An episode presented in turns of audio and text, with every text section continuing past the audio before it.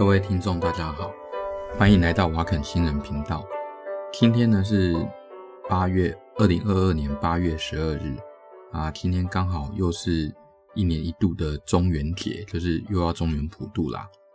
虽然呢，我们自己我自己说自己是一个呃科普的频道啦，不过齁，碰到这种鬼月那普渡的大日齁，还是要稍微讲一下。跟鬼怪有关的东西哦，这样比较应景嘛。所以呢，我们来聊一下普渡的一些事情好啦。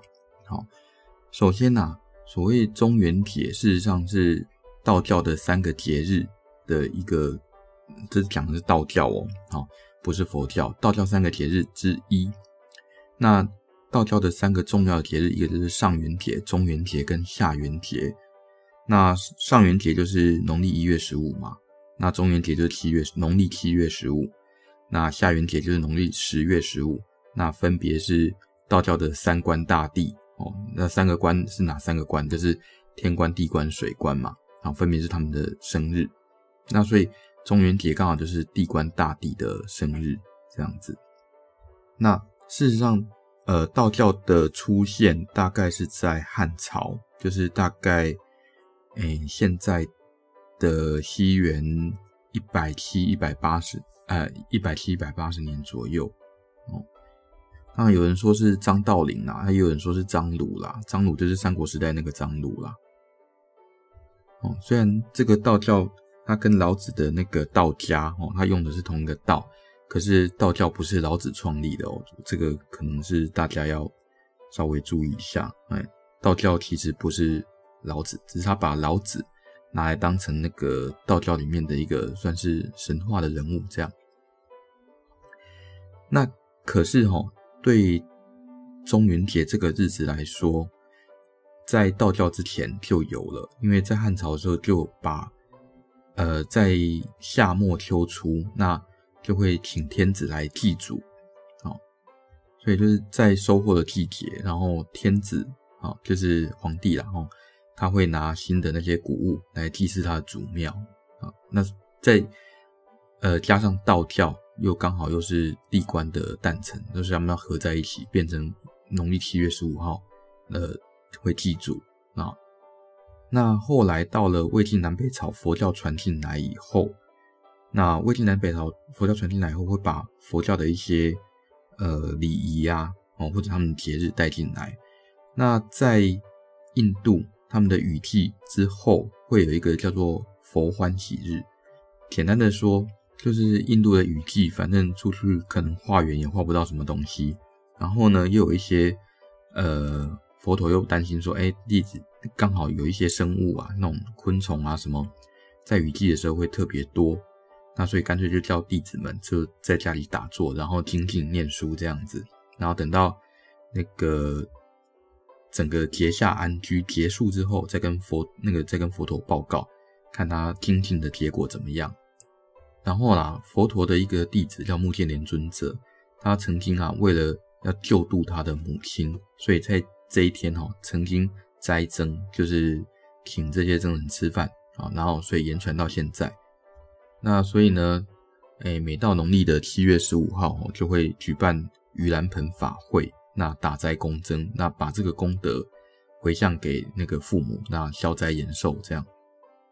所以呢，呃，配合了本来的习俗，就是夏末秋初天子会祭祖嘛，政府要祭祖，然后再加上道教的习俗，这是地官的诞辰啊，就是地官大帝的诞辰，然后再加上佛教刚好又在同一天，所以就很明显，普渡变成了一个呃。整个东亚文化圈很重要的一个文化。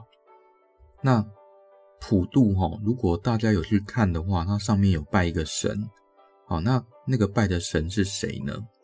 事实上，严格来说，这个是佛教的神呐。哦，那佛教如果是佛教的科仪啊，哦，那他们拜的是一个叫呃焰口鬼王。那根据佛教的说法是这样子啦，就是说，诶，释迦牟尼的弟子叫阿难尊者。然后他为了解救一个恶鬼，然后那个恶鬼的名字叫面燃，哦，所以他曾经问佛祖，呃，问佛祖说这个要怎么办？然后佛陀就说：“哦，那你要放出焰口做这些仪轨啊。”然后这个时候，呃，恶鬼，哎，叫面燃的这个恶鬼，他就皈依佛法，那成为佛教的护法，所以叫鬼王大士这样。那根据《法华经》啊，《法华经》是说，嗯，因为观音大士就是观世音菩萨嘛，吼，他会用呃各个众生的面相，然后他会产生各个，就是会为了教化人，所以变成人，然后为了教化鬼，他会变成鬼，然后为了教化呃天人哈龙啊，哈这些阿修罗哦等等，那他们。会哎，不是他们呐，就是观音大士会变成他们的形貌，然后变这样。所以呢，呃，这个叫做面燃的恶鬼啊，基本上也是观音大士变成的。这是法华经的说法。那后来啦，这个焰口鬼王被道教给吸收了。那吸收了以后，变成了一个叫做太乙救苦天尊。好，这个。太乙救苦天尊就是，如果你在道教在做普渡的时候，他那个科仪上面最重要的神，他是道教里面专门救度亡魂的大神啊，所以会看到很多的道教的呃经典，他都会提到什么太乙救苦天尊接引福生法事啊这些东西。然后在台湾的话，比较有名的就是面燃大士，或者就民雄那边有一个叫大士庙。哦，就是大士爷这样子，那所以你会看到说，诶，为什么观音菩萨的脸会看起来这么呃黑黑的、丑丑的这样子？事实上是他变化成那个恶鬼的样貌这样子。所以啦，所谓的太乙救苦天尊是道教里面的太乙救苦天尊，他是从佛教里面的焰口鬼王变过来的，哦，这样被吸收过来的。总而言之呢，到了台湾已经都。统统混在一起了。好啦，这个是普渡上面的主神，但是普渡的主角是谁呢？呃，我们这个时候可能就要帮所谓的鬼哦，或者好兄弟做一些定义。那因为没有定义的话，你就不知道我在讲什么了。哦。例如说，呃，鬼这里指的鬼不是是指人死后变成的，所以不是什么懒惰鬼啦，哦，好吃鬼等等。好，当然也不是像。呃，西洋神话里面的呃吸血鬼，哦、vampire，那那也不是什么鬼灭之刃里面那个鬼啊，哦，那个鬼都是诶、人没有死变成的，或者是人被什么传染病弄成的这样子。这里讲的鬼指的是死后变成的。那台湾哦，在普渡的时候，那主要的对象，呃，针对的对象是孤魂野鬼。跟地基主这两种，好，那所谓的孤魂野鬼的话，那，呃，大概指的就是，呃，像什么有应公啊、万善爷啦，哈，那什么，呃，十八王公啊、水流公啊这些东西，那好，对不起，这些长辈们，好，好，那一开始的时候是怕说，哈，呃，他们变成厉鬼，哦，所以会。危害乡里这样子，那一方面也是因为，呃，基于，呃，悲天悯人的心理，好，然后另外一方面哈，也是就是为了祈求哈，达成你自己的愿望，例如说，嗯，大乐透要中奖啊，哈，还是说，哎，反正各种奇奇怪怪的愿望这样子。那这些孤魂野鬼的来源啊，哈，啊，包括说像鹿岛啦、病死，然后没有人收埋，好，或者是说。呃，墓地一带的一些没有主人的枯骨啊，就是还有就是，诶、在河里面淹死人哦啊，然后找不到那个呃死者，不知道找不到死者身份的，啊，或者是因为战乱死掉，然后没有人收尸的，或者是一些呃凶祸死掉的冤魂，或者各种其他哈特殊死亡原因，然后诶、没有人收尸的。啊，这些就是这些孤魂野鬼的来源，所以啦，吼，会台湾有一大堆的这种所谓的阴庙，比如说什么，呃，有燕，呃，幽燕宫，然后就是还有是万善宫等等啊。那不过吼，另外就是万善爷，哦，万善爷比较特殊一点，它算是哎什么大众爷里面，它比较接近各个孤魂野鬼里面的头目，或者可以说呃像是调解委员会这样子。那呃假设哈，你跟这些孤魂野鬼之间有一些纠葛哦，或者有一些啊，你拜托人家让你中乐透，结果你中了没有还愿之类的，那你就要去找这些呃万善爷啦，哦等等，去拜托他们调解哦。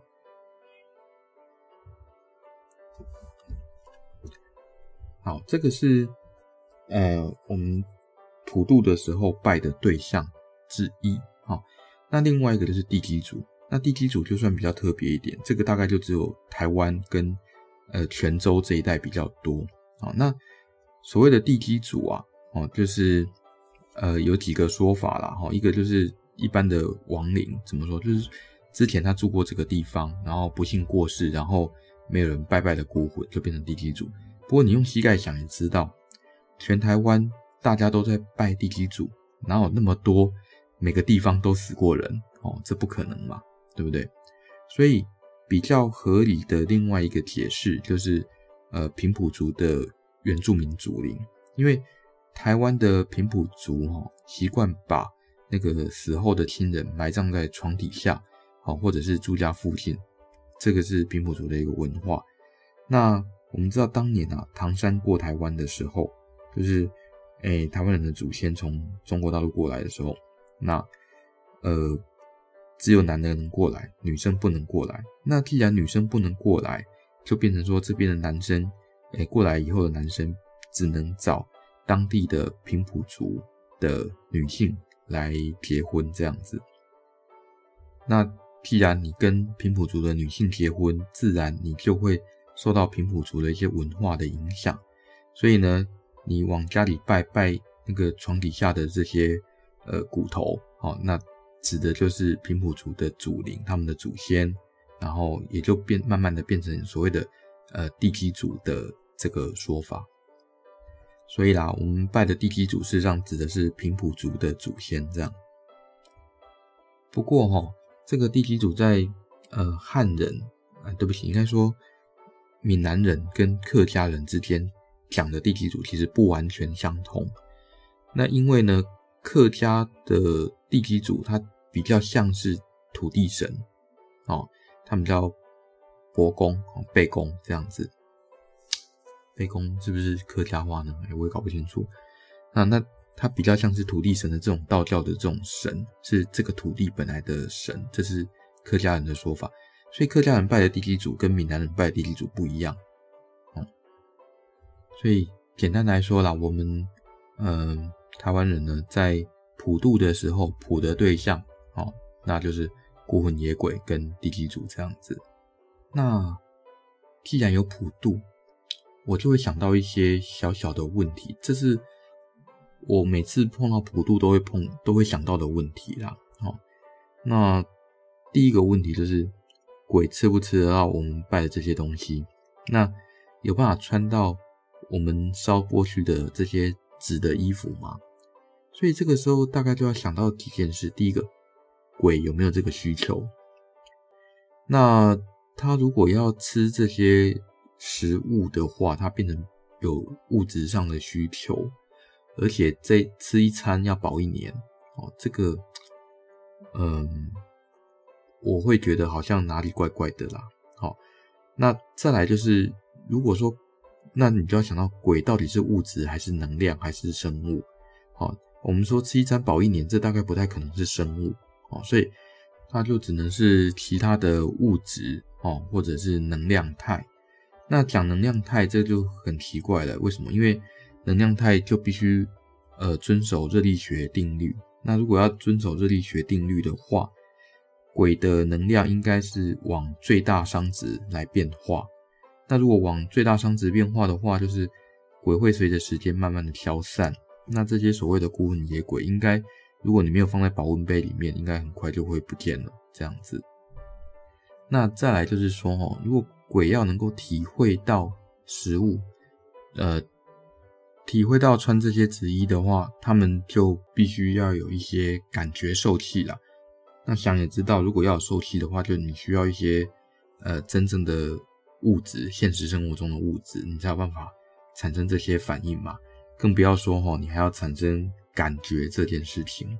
好，所以呢，鬼能不能穿到衣服，能不能吃到食物，我个人是有那么一点怀疑啦。好，那再来就是说哈，有人说另外一个问题就是说。普渡过后的这些食物会不会坏的比较快？那我觉得是不会。好，但是呢，为什么你会感觉说这些食物好像腐败的速度比较快呢？主要的原因，呃，我的想法是因为这是夏天，所以温度比较高。然后你去普渡的时候，它有可能去晒太阳。然后为了让这些好兄弟们吃到，你会把包装打开，然后。在普渡的时候是要进行一些科仪的，好，至少你也要等那个香烧完嘛，然后再烧金纸嘛。那所以这个普渡的时间又很长，所以食物有可能就因此比较容易快。